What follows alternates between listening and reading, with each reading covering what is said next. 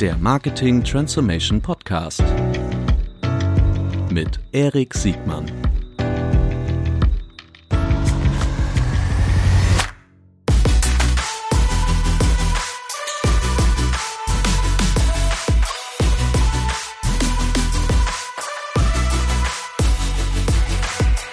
Herzlich willkommen zu einer neuen Folge des Marketing Transformation Podcast. Heute mit Julia Schössler von Schösslers. Moin Julia. Moin Erik, schön dich zu sehen. Ich freue mich, dass äh, du die Zeit gefunden hast, mit mir einen Podcast aufzunehmen. Aus meiner Sicht bist du ähm, Hidden Champion, kann ich ja mal gar nicht mehr sagen. Die Go-To-Adresse. Was ist eigentlich das, das weibliche Pendant zum, zum Paten? Dann wärst du die Patin die Patin für Tech-related PR.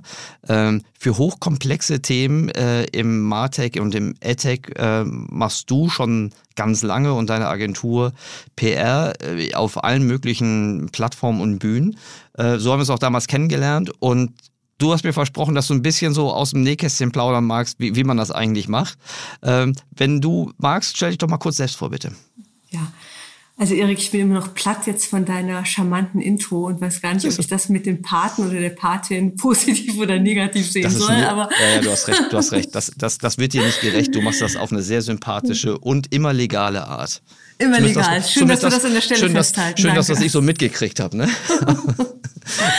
ja, liebe Erik, ähm, ja, mein Name ist Julia, Julia Schüssler, das hast du schon gesagt. Ich bin jetzt äh, zarte 49 Jahre alt, kann man auch mal sagen. Ja, mhm. wir sind alle nicht mehr die Jüngsten mhm. und äh, mache in der Tat das, was ich heute mache, nämlich Public Relations für die digitale Wirtschaft mit einem großen Fokus auf Werbetechnologien seit etwas über zehn Jahren. Also ich habe mhm. eigentlich gar nicht vorgehabt, eine PR-Agentur zu gründen. Das hat sich wie so oft im Leben eher zufällig entwickelt aus einer Freelance-Tätigkeit heraus mhm. und war davor sehr viele Jahre überwiegend im Konzern tätig, bei Doubleclick Google, bei Bertelsmann, bei der Telekom, bei eBay und ähm, war eigentlich so zwischen Jobs, als ich angefangen habe, Freelance-Aufträge anzunehmen. Und da kommen wir vielleicht auch gleich zur Schösters Story, weil der erste, erste Job, den ich hatte, während ich auf Jobsuche war, der erste Job, der mir als Freelancer angedient wurde, kam damals ja, Anfang 2011 von AppNexus, gehört mhm. Susanne. Mhm. Alte Kollegen von mir von DoubleClick Google, die meinen, pass auf, Julia, wir haben jetzt gerade so ein Startup in New York, die machen Real-Time-Bidding. Da gab es das Wort Programmatic in meinem mhm. Wortschatz noch nicht. Und ähm, wir kommen irgendwann nach Europa. Kannst du uns vielleicht helfen? Und das war so, wie alles begann vor etwas über zehn Jahren. Ich habe der zeitnah, muss man glücklicherweise heute sagen, sehr viele mehr solche Anfragen bekommen, nicht aus dem EdTech-Bereich, sondern von vielen ehemaligen Kollegen, die halt wussten, wie man mit mir arbeitet, wie ich arbeite. Und so war ich sehr bald in der Situation, dass ich zu viel zu tun hatte und habe dann angefangen, tolle Leute einzustellen. Heute, während wir jetzt sprechen, ist der erste Zehnte. Mhm. Ich habe heute schon ja, Champagner getrunken, zumindest im Kopf, weil heute hat tatsächlich Jenny, damals Jenny Schmidt, jetzt Jenny Fischer, hat bei mir als erste Mitarbeiterin angefangen und hat heute ihr Zehnjähriges als Festangestellte vor als Freelancerin. Das haben wir heute Morgen schon ordentlich gefeiert. Richtig und ähm, ja, inzwischen sind es wirklich etwas über 50 Leute. Ich bin lange nicht mehr alleine, weder im Team noch in der Geschäftsleitung. Da habe ich zwei fabelhafte Mitstreiter, nämlich Dr. Jochen Kalka. Viele kennen ihn gerade im Werbemarkt mhm. aus seiner Tätigkeit bei der Werben und Verkaufen früher. Und ähm, Tim Brandt, der auch hier in der Berliner Szene bestens verdrahtet ist. Und die beiden helfen mir gemeinsam mit meinen Führungskräften, die die Teams leiten. Und, um auch gerade zum Ende zu kommen, von wegen, wer bin ich, was mache ich, äh, die Agentur ist bei weitem nicht mehr nur eine PR-Agentur. Ich habe über die Hälfte der Agentur in 2015 verkauft an einen deutschen Fachverlag, und zwar Vogel Communications Group. Das heißt, wir sind, ich glaube, die mir einzige bekannte PR-Agentur, die einen Verlag im Rücken hat. Ein großes mhm. Haus mit vielen Medientiteln. Mhm. Und es macht mir große Freude, liebe Erik, und ich mhm. lerne bis heute jeden Tag. Es ist wirklich unglaublich. Das habe ich völlig unterschätzt, was mhm. du für eine steile Lernkurve in einer PR-Agentur hast, weil du so viele Kunden hast, so viele Themen hast, mhm. so viele unterschiedliche Themen oder auch wenn es das gleiche ist, ähm, andere Ziele dass ich da wirklich ähm, erstaunt bin, was ich wirklich bis heute da an Learnings habe, an Erfahrungen haben und wie ich auch mit tollen Menschen zusammenarbeiten darf, nicht nur im Team, sondern auch mit Kunden. Es ist wirklich super. Ich finde das interessant, dass du sagst, dass du eigentlich ja nie vorhattest, eine, eine PR-Agentur ähm, zu machen. Und vielleicht ist das auch das Geheimnis dahinter, dass du zumindest in meiner Wahrnehmung nie so einen typischen PR-Agenturauftritt hattest. Du warst schon immer, ähm, als ich dich kennengelernt habe, immer mit einer hohen Fachlichkeit äh, versehen und äh, das hat sich auch bei deinen Mitarbeiterinnen und Mitarbeitern immer, immer so wiedergespiegelt, dass ihr ähm, sehr spezialisiert seid, aber auch ähm, nicht nur über die Themen redet, sondern auch also wirklich auch fachlich in diesen Themen drin seid. Ähm, ist das Oh gut, das kann ich mir jetzt selbst beantworten, das war vermutlich eine Nummer hier. Aber wie hat sich das in den letzten zehn Jahren entwickelt? Also, wie habt ihr euch entwickelt? Aber noch viel interessanter finde ich, wie hat sich eigentlich die Anforderung in den letzten zehn Jahren entwickelt? Und was war das Letzte, was du gerade gelernt hast? Ja, ich kann die Frage ein bisschen zweigeteilt beantworten. Das eine ist wirklich, wie haben wir uns entwickelt, thematisch innerlich? Du hast es ja schön gesagt. Ich war irgendwie immer tief in den Themen drin. Ich hatte das mhm. vorher schon einige Jahre gemacht konnte auch nichts anderes, habe da geholfen und musste mir erstmal draufziehen, wie man überhaupt so ein Unternehmen aufbaut, welche Tools man da braucht, wie der ganze Admin-Bereich aussieht. Mhm. Ich hatte das Glück, anders kann man das wirklich nicht sagen, dass ich im AdTech-Bereich zu Hause war, dass ich durch Double-Click Google da sehr viel gelernt habe und dadurch auch ein großes Netzwerk hatte aus meiner Tätigkeit da.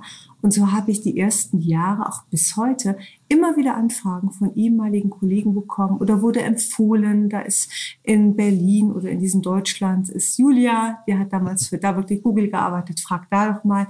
Und so kam es tatsächlich, dass wir bis heute, jetzt über zehn Jahre sind wir jetzt alt, über 50 Kunden aus dem ganzen EdTech-Bereich hatten und haben. Cool. Also, Vielleicht darf ich da kurz einhaken für, ja. für, die, für die Jüngeren unter uns, denen Double-Click nichts mehr sagt.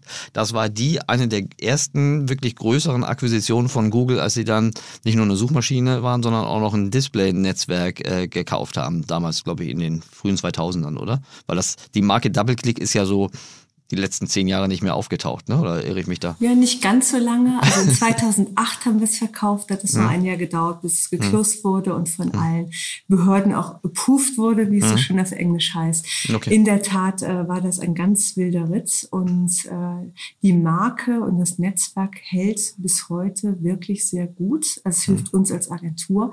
Und obwohl dieses AdTech oder Programmatic äh, Business am Anfang sehr stark bei uns war, bis heute auch noch stark ist, sind wir natürlich über die Jahre und jetzt zum Thema Entwicklung zu immer mehr Themen gekommen. Also wir mhm. machen Sachen wie bleiben wir mal bei dem Tech-Thema. Es gibt ja heute nicht nur EdTech, es gibt ja EduTech, es gibt PropTech, es gibt FinTech. Mhm. All diese Themen sind inzwischen auch bei uns. Aber ähm, daneben auch wirklich verrückteste Geschichten, die aber alle eins gemeinsam haben. Es geht immer um die digitale Wirtschaft. Es geht immer um disruptive Geschäftsmodelle. Und es geht immer darum, dass man zum einen dem Markt erklärt, was es denn jetzt Neues gibt und auch die Kunden berät, was mhm. man da am besten macht, um an die Zielgruppen zu kommen. Und das Drollige ist da auch, ich sage oft, wir sind natürlich im Kern eine PR-Agentur, aber eigentlich sind wir eine Beratung mit einer mhm. PR-Agentur, weil viele Kunden kommen und sagen erstmal, ich brauche PR. Mhm. Aber was heißt denn PR? Wir fragen dann ganz schnell erstmal, was ist denn das Ziel? Wer sind die mhm. Zielgruppen? Und er trennt sich sehr schnell Spreu vom Weizen oder es differenziert sich dann sehr, was der Kunde eigentlich möchte. Und oft geht's auch gar nicht um PR an und für sich. Es geht halt immer ums Business. Und da können wir oft mit Kontakten mit Expertise helfen, äh, Live-Kommunikation, das ist wirklich breit. Also erste Antwort auf deine Frage, wir machen bei weitem nicht mehr nur, das nur in großen Anführungszeichen, AdTech, sondern wir machen wirklich sehr viele Bereiche der Wirtschaft, die alle irgendwas mit digital zu tun haben. Mhm. Und das zweite ist zum Thema Learnings. Natürlich hat sich die letzten zehn Jahre brutal der Markt geändert. Es ist eine Binsenweisheit, wenn ich sage, wir haben eine Werbemarktkrise. Anzeigen werden im Print nicht mehr so stark gebucht wie noch vor 10, 20 Jahren. Da lächelst du, ja, da erzähle ich dir natürlich gar nichts Neues. Aber ähm, nicht nur das, äh, wir haben ja neben den klassischen Medien und neben dem Internet, weil ich jetzt auch schon mal als klassisches mhm. Massenmedium mhm. mitnehme, ich meine, so alt sind wir jetzt auch nicht. Wir machen das schon mhm. sehr lange mit dem Internet. Das ist jetzt nicht mehr ganz neu für uns. Aber daneben gibt es ja inzwischen Plattformen und Formate. Denken wir an das ganze Audio-Thema riesig. Mhm. Denken wir an Social. Ähm, oder vor, ist es jetzt ein Jahr schon her, als Clubhouse zum ersten Mal aufkam. Mhm.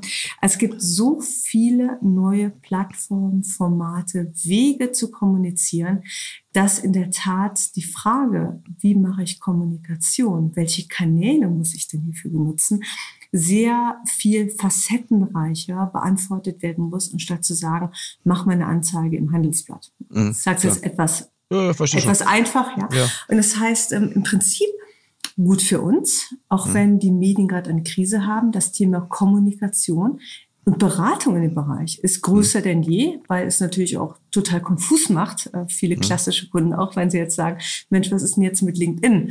Wo mhm. muss denn jetzt auch der Chef mal was posten? Brauche ich ein Newsletter? Wie kann ich das Thema Audio besetzen? Was ist zu tun? Also es ist ein irrer Bedarf.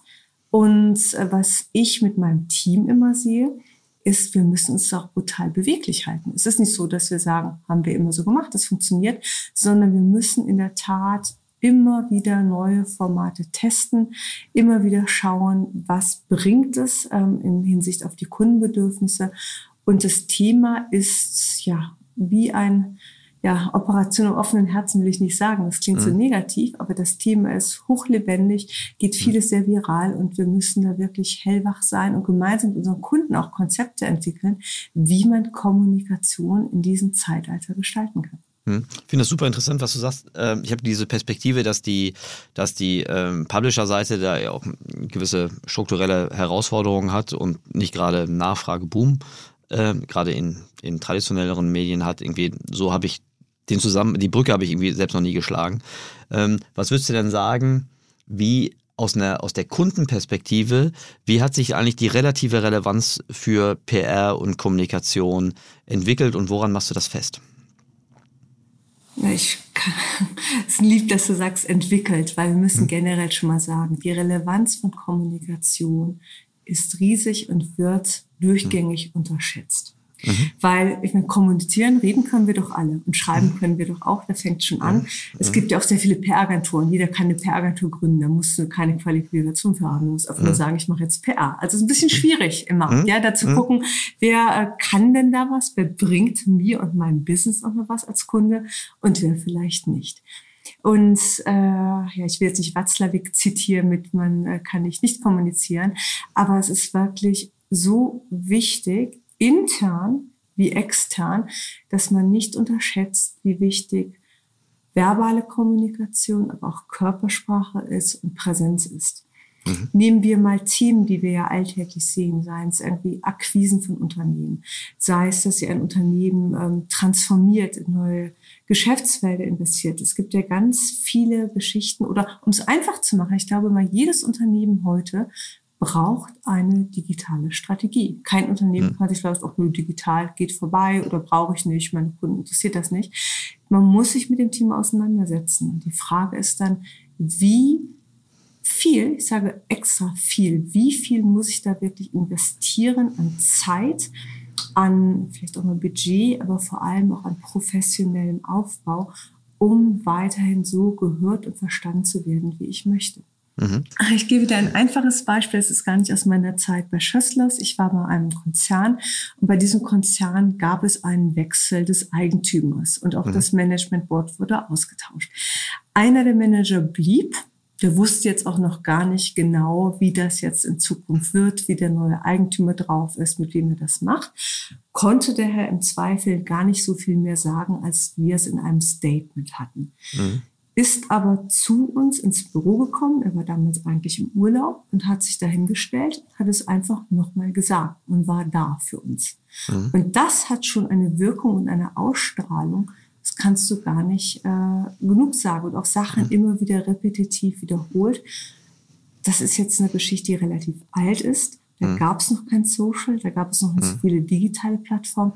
Heute hast du halt viel mehr Arbeit, ja, let's name it damit, weil du viel mehr Plattformen bedienen musst und für die Plattform auch unterschiedliche Arten der Kommunikation brauchst. Du kannst nicht überall den gleichen Satz abdrucken. Das funktioniert im Audio schon mal gar nicht, sondern mhm. du musst wirklich da verschiedene Werkstücke Kommunikation produzieren und das über die Kanäle einstellen. Mhm. Ich, ähm, ich würde später nochmal auf das besondere Thema, was eigentlich die Rolle von von C-Leveln, von, von Gründerinnen und Gründer äh, oder Inhaberinnen und Inhaber von Unternehmen äh, in der PR zukommt.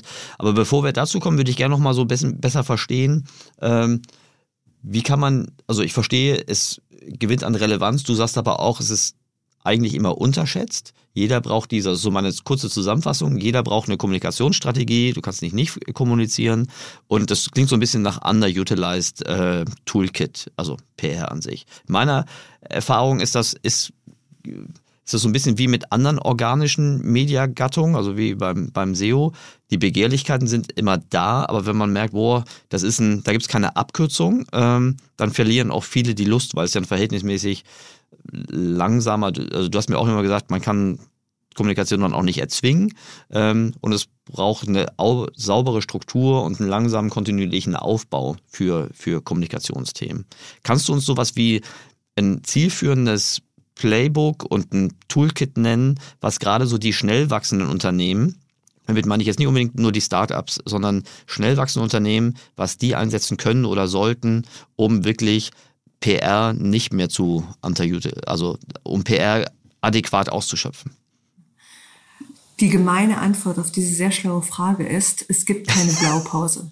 Es gibt keine Blaupause. So eine lange Frage. Siehst du mal, was ich für ein Kommunikationswurm bin. So eine lange Frage und dann sagst du, es gibt keine. Aber was ist, dann, dann Aber ich kann dir was sagen, wie ich rangehe. Ja, genau. Ich kann dir ja, sagen, wie man das rangeht. Weil das ist dann wieder das Interessante. Ja, sorry, Erik. Das Interessante ist ja. Ich lerne, ähm, ja von, ich lerne ja von dir. Ähm, wir haben ja ähm, unterschiedlichste Kunden. Das sind Konzerne, das ist Mittelstand, das sind Start-ups, das sind aber auch internationale Unternehmen, aber auch deutsche Unternehmen gemischt. Das ist wirklich also sehr bunt, was das Portfolio angeht. Und wie eingangs schon sagt, kommen alle an und sagen, wir brauchen PR. Das ist mhm. ja der Grund, warum die erstmal bei mir aufschlagen in der mhm, durch Akquiriers. So, und dann kommen dann wirklich einfache Fragen, die kann ich dir mhm. gleich nennen. Und bei diesen einfachen Fragen können wir das sofort sortieren, was die wirklich brauchen und mit welcher Priorisierung. Ich bin mhm. persönlich immer wieder erstaunt, dass egal wie unterschiedlich die Unternehmen sind, die Fragen, die wir am Anfang so einfach stellen, die helfen uns sofort weiter, dass wir die danach mhm. strategisch beraten. Also Fragen sind, mhm. denk dir mal so drei Blöcke. Wir reden jetzt gerade, deswegen kann mhm. ich nicht Blöcke an die Wand malen. Mhm. Die erste Block ist eigentlich äh, die Strategie, der strategische. Ich frage erstmal, mhm. was ist denn das Ziel jeder Kunde? Was möchtest du? Ja? Und wer ist deine Zielgruppe? Mhm. Oder meine Lieblingsfrage, mein Team kann das nicht mehr hören, aber dir darf ich es nochmal sagen. Meine mhm. Lieblingsfrage ist wirklich, lieber Kunde, was muss ich denn bis Jahresende abliefern für dich, mhm. damit du mir Blumen und Champagner schickst? Mhm. Willst du viel in der Zeitung sein? Muss dein mhm. Chef vielleicht irgendwo sprechen? Mhm. Brauchst du gute Kontakte in Deutschland? Brauchst du gute Events? Hast du ein Employer Branding Problem? Steht die nächste Finanzierungsrunde an? Ja, es sind sehr unterschiedliche Geschichten. Und oft geht dann auch die Tür zu Mhm. Und äh, damit man dann vertraulich reden kann, dann sagt der Kunde, ja, jetzt unter uns, ganz ehrlich, wenn jetzt die nächsten zwölf Monate nicht äh, die nächste Finanzierung geclosed wird, dann brauchen wir über gar nichts mehr zu reden. Das darf das Team mhm. aber nicht wissen. Also, mhm. Und da kann ich ja ganz anders rangehen. Der weiß, mhm. der braucht jetzt vielleicht nicht reine Produkt-PR, sondern der muss halt in der ganzen Finanzierungsblase, ja, oder da in dem Bereich mhm. gehört werden. Und da gehe ich ganz anders ran. Und diese Offenheit ist natürlich wichtig am Anfang. Mhm. Dass ich einfach verstehe, was musst du jetzt wirklich haben in den nächsten Monaten oder in den nächsten ein, zwei Jahren, damit ich dir die richtigen Knöpfe. Also mhm. Nummer eins, erste mhm. Säule die Strategie. Zweite Frage sind dann, äh, oder zweite Säule vielmehr, sind Inhalte. Mhm.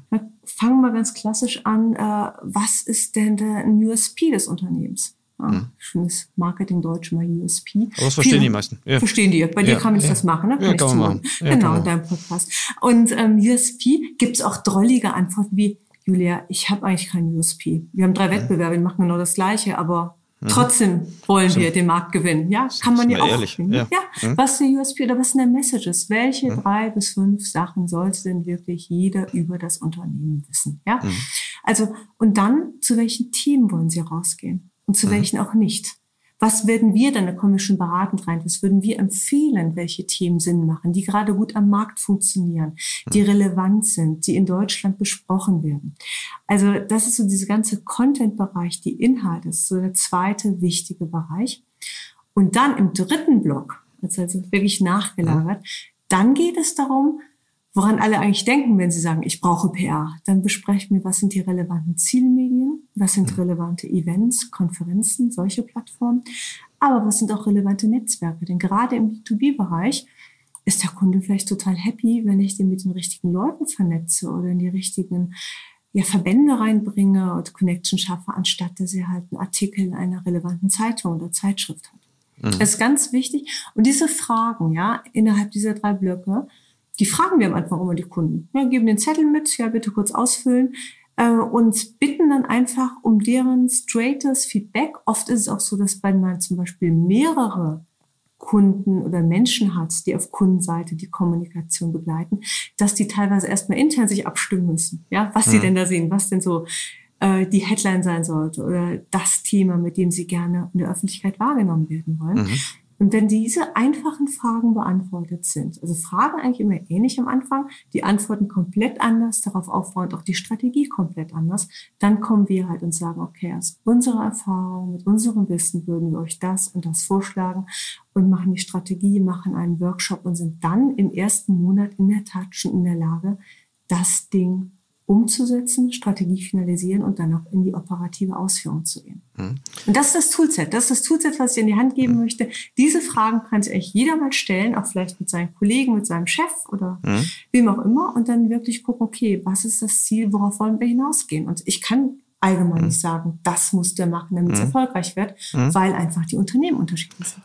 Mit diesem Muster und Vorgehen kann ich total gut umgehen. Also ich fasse mal das für mich zusammen, um zu gucken, ob ich es richtig verstanden habe. Das erste ist, ist, die Strategie. Was willst du damit eigentlich erreichen? Ähm, wann ist mein Ziel erreicht? Das ist, da machst du es dann an, an plastischen Beispielen fest, damit du sicherstellen kannst, dass alle das Gleiche meinen. Aber was ist eigentlich die Absicht? Das steht an Schritt eins. Dann der Content, der USP, die Inhalte und dann die Zielmedien, an die dann ausgespielt werden oder die Plattform, über die dann gesprochen. Habe ich das halbwegs unfallfrei wiedergegeben? Großartig, Erik. Eine Kleinigkeit vielleicht zur ja. Ergänzung am Anfang. Nach, ja. nach Ziel ähm, müssen wir auch die Zielgruppen, auch ganz wichtig. Klar, ja? okay. Die, ähm, das sind es Investoren, ist B2B, ist B2C, sind es mögliche Mitarbeiter oder aktuelle Mitarbeiter. Komplett anderes Thema, je nachdem, auf welche Zielgruppe du die Strategie abstellst. Welche von diesen drei Stufen ist denn die Stufe, wo die meisten dann abbrechen oder nicht mehr gut werden? Die brechen nicht ab. Die Umso, halten also. Nein, die ja, halten es tapfer durch. Die mit uns ja. arbeiten, müssen es tapfer durchhalten am ja. Anfang und wir besprechen das ja dann. Mhm. Und ähm, dann können wir da sehr konkret auch beraten, wenn wir verstehen, was das Unternehmen braucht. Das ist natürlich nicht alles. Wir müssen mhm. uns natürlich Websites angucken. Wir mhm. gucken uns sehr holistisch an, was das Unternehmen schon macht, ob es SEO macht, ob es Events macht, ob die Executives positioniert sind. Es gibt ja einen bunten Blumenstrauß von Kommunikation und wir sind meistens die, die sich um die PR innerhalb dieses Blumenstraußes mhm. kümmern. Aber wir müssen natürlich auch links und rechts rechts gucken, dass es alles ineinander greift. Mhm. Und insofern ist es ein sehr, wie schon gesagt, holistischer Anspruch oder Ansatz, den wir da haben. Cool.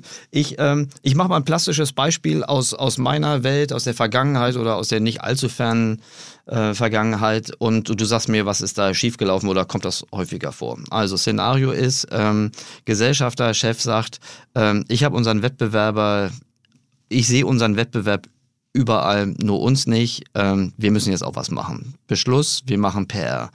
Ähm, dann geht einer, einer raus und äh, ruft im Friends and Family Netzwerk an, wer kann denn eigentlich gut PR?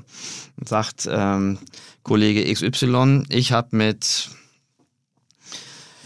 Max Müller oder Lisa Meyer ähm, gut zusammengearbeitet, die hat den und den ins Handelsblatt gebracht, dreimal hintereinander. Die gehen hin, besprechen, Retainer, ähm, drei Monate äh, Versuch und irgendwann Frustration und Nervosität, weiterer Retainer, Abbruch und äh, Selbstversuch. Ist das ein ist das ein Szenario, was du dir vorstellen kannst? Ähm, und wenn ja, was ist da schiefgegangen? Mir fehlen jetzt ganz viele Informationen, was da alles. Ja, was also wichtig ist doch eins, mhm. die Story. Mhm. So. Und das muss man auch ganz klar dem Kunden sagen, was da funktioniert, was nicht funktioniert. Ähm, mhm. Ich gebe dir mal ein Beispiel, was jetzt nicht so schön ist wie das von Max Müller. Mhm. Unternehmen, auch ein EdTech-Unternehmen, sagt mir, Julia, wir müssen ins Handelsblatt, ja, oder in die mhm. Wirtschaftspresse. Wir ja. müssen jetzt rein, äh, wir müssen jetzt hier bald äh, neuen Investor anlocken und wenn wir in diesen Medien stattfinden, nimmt uns keine ernst. Bitte tu was. Mhm. ich, okay, Themen, sagen wir, wir haben leider überhaupt kein Thema. Ja, ein bisschen mhm. Produktfeatures neue, aber wir haben leider nichts. Ja, mhm. wir müssen da bitte da rein. So, da liegt ja der Ball in meinem Feld und ich muss den Kunden beraten, wie er da reinkommt. Mhm. Dass das Feature 5.7 von seiner neuesten AdTech Suite da vielleicht nicht auf das Interesse des Handelsblattjournalisten trifft, mhm. kann ich mir denken aus meiner Erfahrung. Das heißt, du brauchst natürlich erstmal ein bisschen Erfahrung, du brauchst gute Kontakte und du musst einen Kunden haben, der auch nicht beratungsresistent ist. Denn ich mhm. sage, das ist doch so ein geiles Tool, muss da rein. Sondern äh, du musst dann auf Deutsch das Kreuz haben, sagen, lieber Kunde, verstehe, dass du rein willst. Mhm. Lass mich dir bitte einige Vorschläge machen, wie wir da reinkommen. Das Produktfeature wird es wahrscheinlich nicht sein. Wir müssen uns was anderes ausdenken. Ja, verstehe ich. Wenn ich da einhaken darf, ja. du bist ja, du hast gesagt, der Kunde muss, darf nicht beratungsresistent sein, aber ähm, die Partnerin oder der Partner muss aber auch sehr, sehr ehrlich sein, um zu sagen, hey, dein Feature 7.1, wenn er schon auf LinkedIn keinen interessiert hat, dann wird das auch auf dem Handelsblatt und der Wirtschaftswoche keinen interessieren. Ist diese Ehrlichkeit in der Branche immer so weit verbreitet? Garantiert nicht. Das ist ja eine rhetorische Frage, die du da stellst, ja. Ich ja, sonst mal, hättest du gesagt, ich habe nicht alle Informationen zur Hand. So. ja, also musst du immer gucken. Du, ich lass mal andersrum drehen. Angenommen, ja. dieses, äh, bleiben wir bei deinem Beispiel. Hm? Die haben gerade Google gekauft. Mhm. Dann sollte ich die dreimal ins Handelsblatt miteinander bringen, ja, oder mhm. auch woanders hin, ja. Aber mhm. wenn es einfach keine, keine gute Story ist, ja, dann habe ich da ein großes Problem. Mhm. Und das muss man dann einfach ähm, sagen. Und natürlich gibt es in diesem Markt, und ich will jetzt überhaupt nicht mit Dreck um mich werfen, das wäre das Letzte, was ich tue, aber viele Agenturen und Freelancer, die sich halt für irgendwelche schönen Versprechungen bezahlen lassen, vielleicht sogar was mit den Journalisten machen, was ich nie machen würde. Ja, man mhm. weiß ja nicht, wohin da was fließt. Mhm. Und dann kannst du immer irgendwas organisieren. Aber es hat nichts mit Kommunikation zu tun. Mhm. Ja, also insofern ist da, da verbrennst du auch ganz schnell die falschen Sachen und äh, hast dann auch für dich gewisse Türen geschlossen, wenn du mhm. so mit den Profis bei der Presse umgehst. Weil die meisten, also was ist die meisten, Journalisten machen ihren guten Job und man kennt die Leute, ja, man spricht mit denen auch offen, ja, ist es interessant, wenn nicht, woran arbeitest du, was wäre spannend für dich, exklusiv und so. Aber ähm, man muss es halt auch professionell machen. Und es gibt leider natürlich viele in diesem Markt, weil halt jeder sofort eine PR-Agentur aufmachen kann. Die sind halt vielleicht etwas äh, anders unterwegs. Ja, also ich, ich kann das sagen, wenn du, wenn du so einen kleinen familiär geführten Podcast äh, hast wie, wie meinen, hast du ja natürlich auch, auch, auch Leute, die sich PR-Agenturen nennen und dann hier Speaker platzieren wollen oder Speakerinnen platzieren wollen. Ne? Und das kann man geschickt und, und zielgerichtet machen, also mit einem inhaltlichen Aufhänger, der irgendwie passt, oder man kann es mit der abgesägten Schrotfrinte versuchen, zu gucken, ob es nicht irgendwie einen zufälligen Treffer gibt. Ähm, aber da ist echt in meiner Wahrnehmung echt Licht und Schatten echt ganz schön dicht beieinander. Ne? Gut, aber hilft ja, jetzt auch nichts. Ich kann ja. mich da gerne an deiner Schulter ausweinen, ja. weil ähm, auch wenn es jetzt keine direkte in Anführungszeichen Konkurrenz für uns mhm. ist, die machen halt den Markt kaputt. Wenn du diese Kunden dann mal bei dir hast, die sind erstmal mhm. weit wundgeschlagen und sagen, PR haben wir doch schon mal gemacht hat mhm. doch alles nichts gebracht. So, du musst sie erst mühsam wieder aufbauen, dass sie dir vertrauen mhm. und dass sie ihnen auch erklärst, ähm, dass PR halt auch kein Performance-Marketing ist. PR wird mhm. mittel- und langfristig. Wenn du morgen Artikel im Handelsblatt brauchst, dann sollte man vielleicht mal eine kleine Anzeige buchen. Das geht schneller. Ja? Mhm. Also insofern äh, muss man auch da ganz ehrlich sein, was man erwarten kann und was nicht. Und muss natürlich auch auf den eigenen Ruf achten. Denn wenn ich für einen Kunden irgendwas mache, was ich nicht ethisch oder seltsam oder befremdlich finde, dann wird es beim Journalisten natürlich genauso ankommen und der wird vielleicht irgendwann keinen Bock mehr haben, ans Telefon zu gehen, wenn ich einen Anruf oder eine E-Mail mhm. schicke oder mich einfach blocken. Das heißt, ich mache mir auch vieles damit kaputt an der Stelle. Das verstehe ich.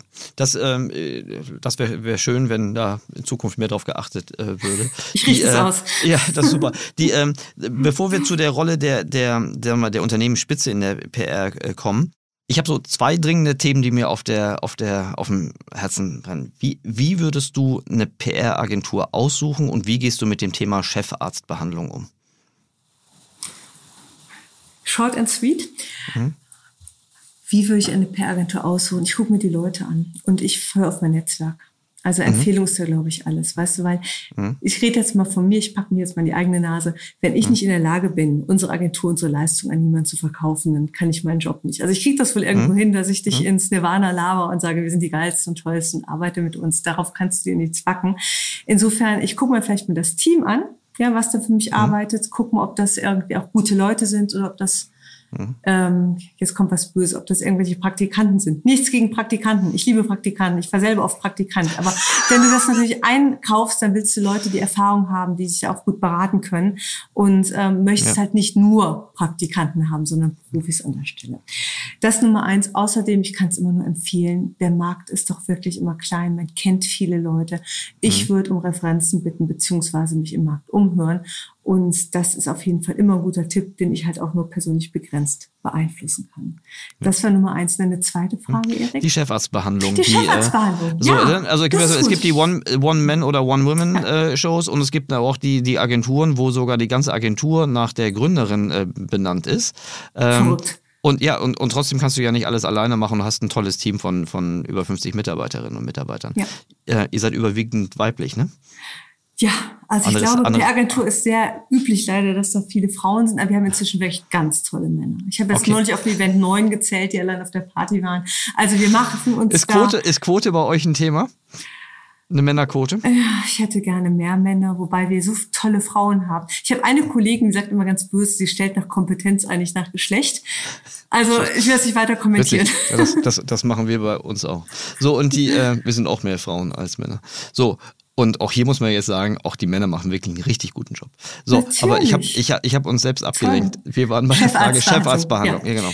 Genau, ähm, erstmal muss ich sagen, ähm, klar, ich heiße Schössler, das Unternehmen heißt Schösslers, ja, Mhm, also nee, ist nicht nur klar. ich, aber ist relativ ähnlich. Okay, ich gebe es zu.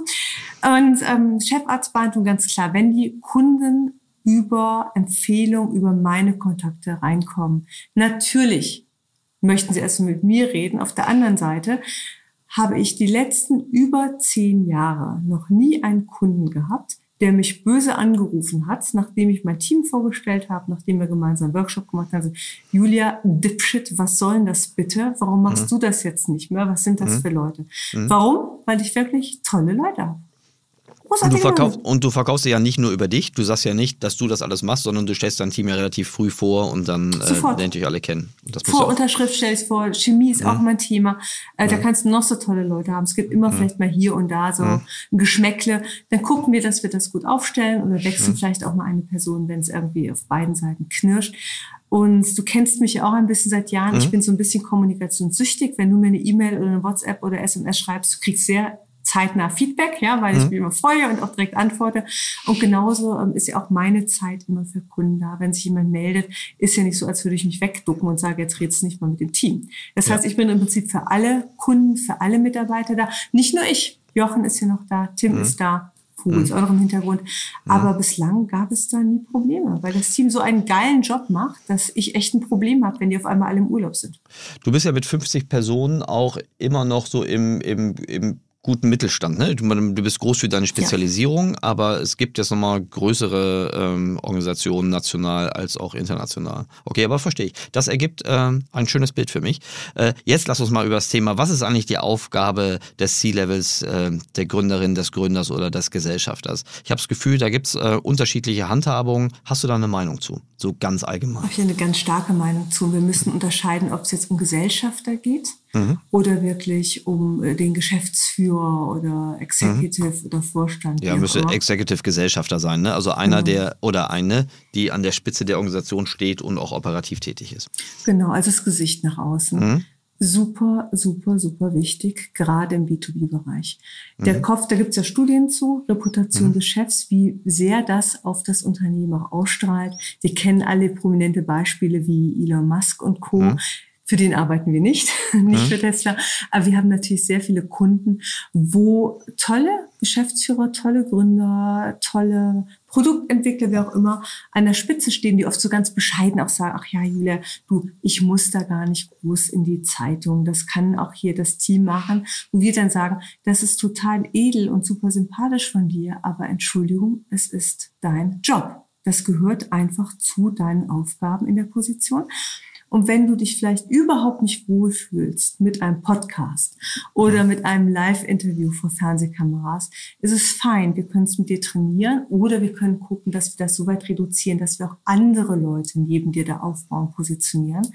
Aber als ja, MD, als Chef ähm, hast du die Aufgabe, das auch mit zu bedienen. Ich sagte eingangs schon, gerade im B2B-Bereich ist Vertrauen, ist Reputation alles.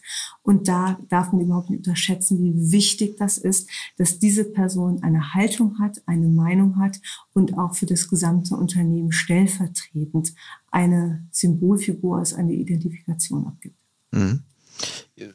Finde ich super plausibel so, wenn ich so gucke, jetzt zum Beispiel in meinem LinkedIn-Feed, ich habe jetzt nicht so viele große Corporates abonniert, ne? aber meistens kriege ich dann nur mal, wenn irgendwas, wenn irgendwas äh, schiefgegangen ist oder, oder skurril. Ich habe das Gefühl, dass es wenig authentischen Content gibt von, von, von, vom C-Level. Wenig im Verhältnis zu dem, was ich in den angelsächsischen Märkten irgendwie sehe. Hast du auch die Beobachtung und wenn ja, woran könnte das liegen? Mit auch nicht authentischen Content meine ich, okay, das ist offensichtlich geskriptet, das hat er niemals selbst geschrieben oder sie nicht selbst geschrieben. Ähm, und das ist vermutlich lange vorbereitet und wird einfach nur unter seinem Accountnamen abgeschossen. Das ist leider sehr häufig der Fall. Man muss ein bisschen entschuldigend dazu sagen, wenn du jetzt CEO eines DAX-Unternehmens bist. Ja, du kannst das nicht alles managen. Und ich möchte jetzt keine Namen nennen, aber wenn mhm. du mal beispielsweise LinkedIn guckst, was sind denn so die Top 30 Contributor, die wirklich die größte Reichweite haben? Mhm. Das sind prominente Menschen, die haben ein Team hinter sich, ein ganzes, einen ganzen Stab von Leuten, die diese mhm. Plattform bespielen. Und man muss ganz klar sagen, wie setzt man die Prios, wie kann man die Zeit aufwenden und inwiefern kannst du da auch mal so ein paar edgy Messages absetzen oder wo bist du in erster Linie den Zielen deines Unternehmens verpflichtest. Ja, also mhm. ich würde zum Beispiel nicht irgendwie mache ich nie, steil gehen und irgendwelche kruden politischen Meinungen oder sonst was hier zu Berlin abgeben, wenn ich denke, wenn es Leute lesen und es kommt total schräg, tue ich, dem, äh, tue ich der Agentur weh. Das muss nicht sein, das gehört da nicht hin. Insofern mhm. muss man sich aber schon überlegen, Authentizität ist alles. Keiner möchte das weichgespülte ähm, hören, was man sonst auch oft in Pressemitteilungen hört. Die Leute wollen schon Haltung, möchten eine Meinung und möchten Authentizität. Und da ist halt genau die Frage, inwiefern sich da jemand die Zeit nimmt. Viele sind da fast, ich will nicht sagen hilflos, aber etwas ähm, überfordert, lass uns das so nennen, weil du hast einfach wahnsinnig viel zu tun in deinem Job und dann noch nebenbei irgendwelche interessanten Beiträge zu schreiben, die dann auch noch vom Gendern, vom Satzbau, von der mhm. Länge, vom Format passen das kann ja kein Mensch. Insofern braucht man eine wirklich gute Beratung und muss gucken, dass man sich dann natürlich einbringt auf der einen Seite, auf der anderen Seite, aber auch nicht den Fokus verliert auf die zentralen Sachen und gute Berater hat. Menschen ja. sind alles. Aber manchmal bin ich mir nicht ganz sicher, ob die auch selbst guten oder zumindest teuren Berater ähm, immer so die Interessensgleichheit haben oder ob die nicht vielleicht auch ein bisschen Konflikte sind. Ich denke an so das Beispiel vom, vom DAX-Vorstand, der mit einem Elektrofoiler ähm, über die, über die Flüsse und Kanäle von, von Wolfsburg fährt, ähm, aus 16 Winkeln mit Luftbildern versorgt wird und das dann als Grußbotschaft an die Belegschaft nach Wolfsburg äh, schickt. Da denke ich mir, boah, ähm, das wird ja ein riesen, riesen PR-Team irgendwie begleitet haben. Das sind ja alles keine, keine, keine Anfänger, aber trotzdem in der Kategorie künstlich und nicht authentisch hat das bei mir persönlich ganz weit ausgeschlagen. In welche Richtung denn, Erik? Positiv ja, oder negativ? Was neg peinlich negativ, Fremdschämen oder peinlich, peinlich, Fremdschämen, man erkennt die Absicht und ist sofort verstimmt. Ich kann mir richtig vorstellen, wie vermutlich gleichzeitig 20 Automobilbosse äh, irgendwo sitzen und sagen, das, was der Elon irgendwie kann, müssen wir jetzt auch machen. Und dann fängt einer in Wolfsburg an und lässt sich echt in einem, in einem, in einem Trockenanzug filmen, während er mit einem E-Foil herumfährt, als ob er das ständig machen würde. Oder jetzt, hey, ganz interessant. Also sich dann so ein bisschen fast anbiedernd, locker, flockig, äh, innovativ äh, äh, gegeben hat. Das ist doch nicht, also äh, so ein bisschen also aus dem Playbook von, von, von Mark Zuckerberg und, und Elon Musk, das fand ich total zum Fremdschämen.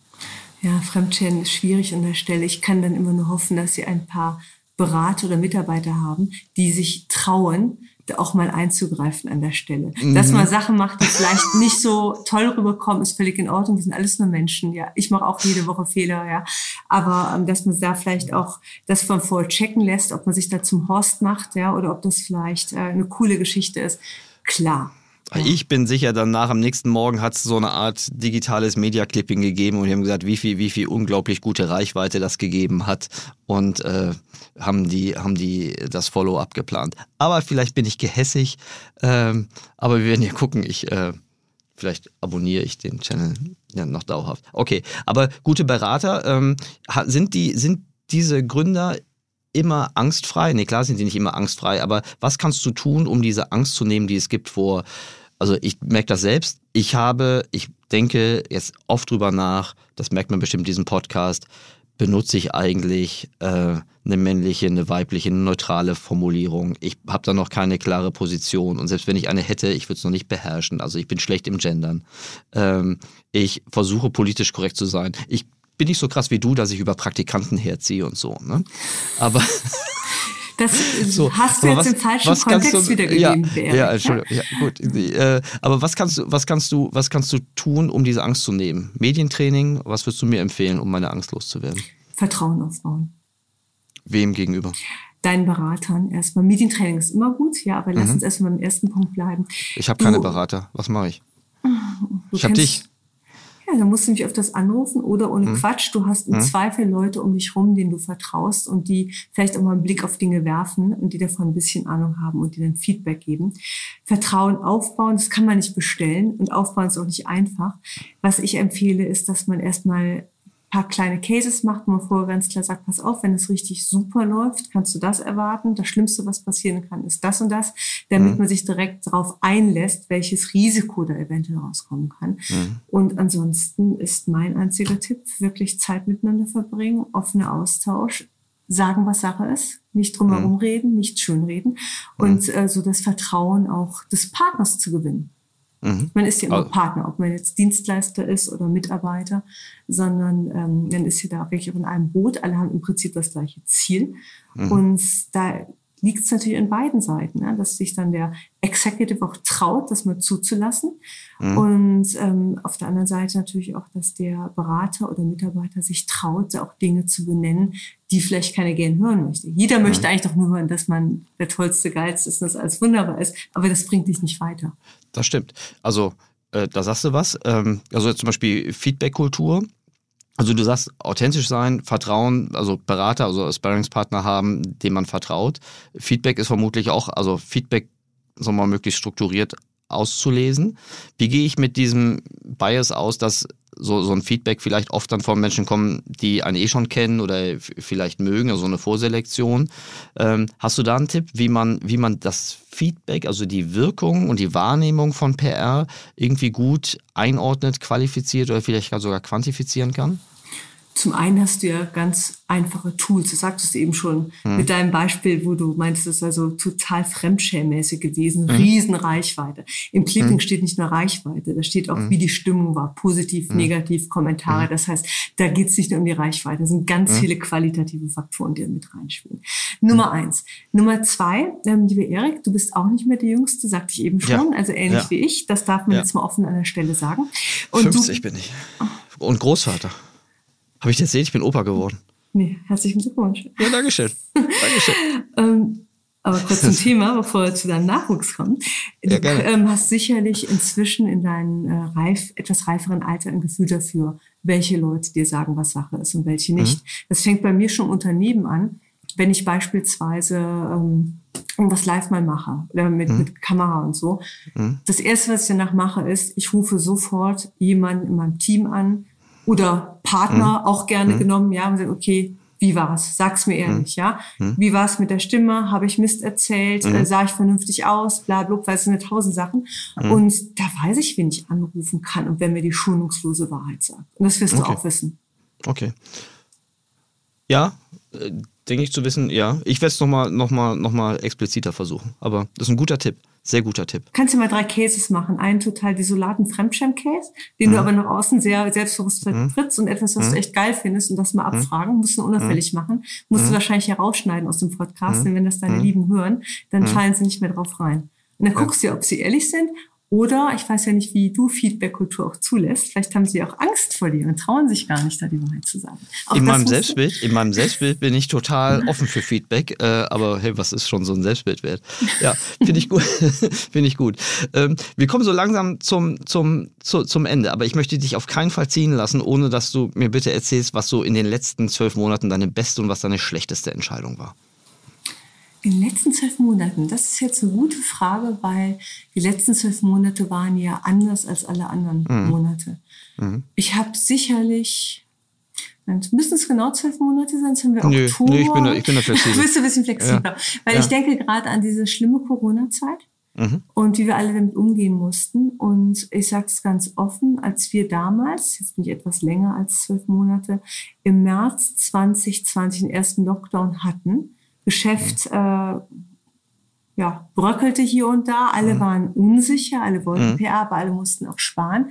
Wir mussten uns mit Themen beschäftigen wie Kurzarbeit und so oder mhm. wie wir das Team umbauen, welche Positionen wir brauchen. Mit dem Wissen von heute hätte ich da komplett anders agiert. Ob das jetzt Fehler waren, wenn wir Fehler sagen. Mhm. Klar, im Nachhinein sind es immer Fehler, weil ich dann mhm. schlauer bin.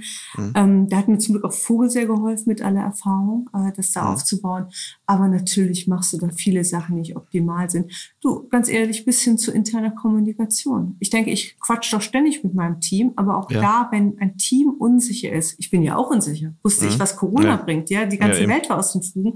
Auch da darf man das nicht unterschätzen. Es kommt zum Anfang unseres Gesprächs, wie wichtig es ist, sich immer wieder dahin zu stellen und nicht nur Sprechstunden zu machen, wo Leute mhm. kommen können zu sehen. Nein, mhm. du musst dich hier hinstellen, proaktiv. Du musst sehr viel erzählen. Und auch da hätte ich noch viel mehr machen müssen, jetzt im Nachhinein betrachtet.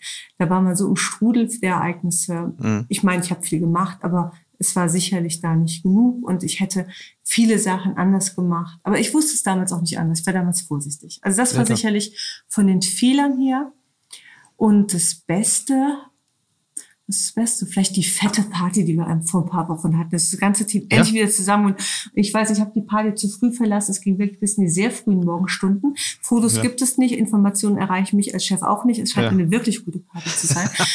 ähm, nein, aber ernsthaft neben der Party, was war gut? Ich glaube, ähm, rein geschäftlich war es gut, dass wir den Laden natürlich auf Kurs gehalten haben und dass nicht nur ich, dass auch mein gesamtes Team wirklich Ärmel hochgekrempelt hat, zusammengestanden hat, geholfen hat, gepackt hat und da bin ich schon stolz drauf, das ist nicht meine Leistung, aber dass wir das als Team so geschafft haben, da erstmal durch das letzte schlimme Jahr zu gehen und dass wir dieses Jahr wieder diese Aufbruchstimmung haben, dass wir wissen, wir sind geimpft, es wird besser, es gibt eine Zeit danach.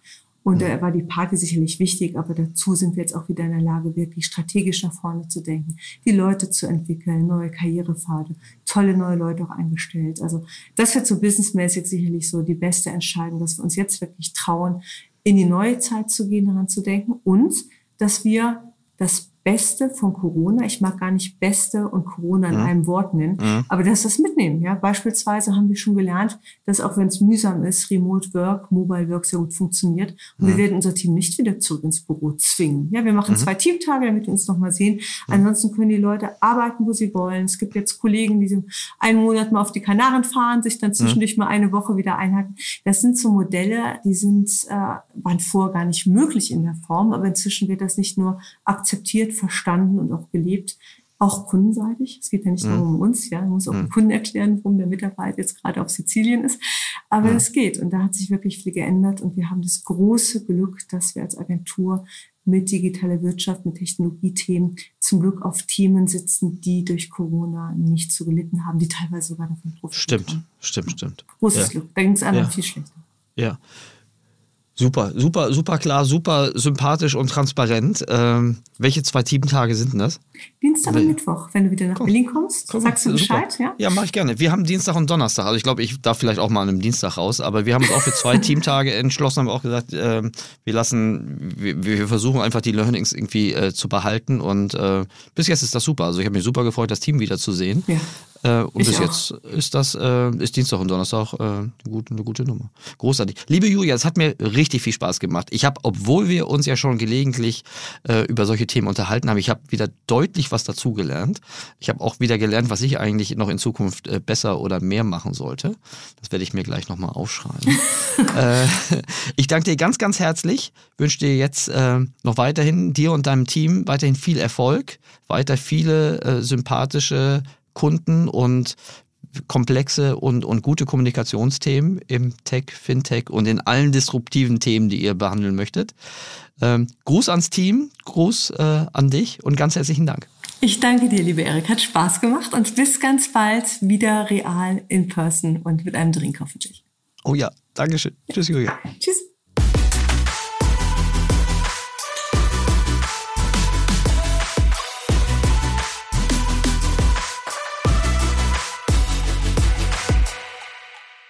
Dieser Podcast wird produziert von Podstars bei OMR.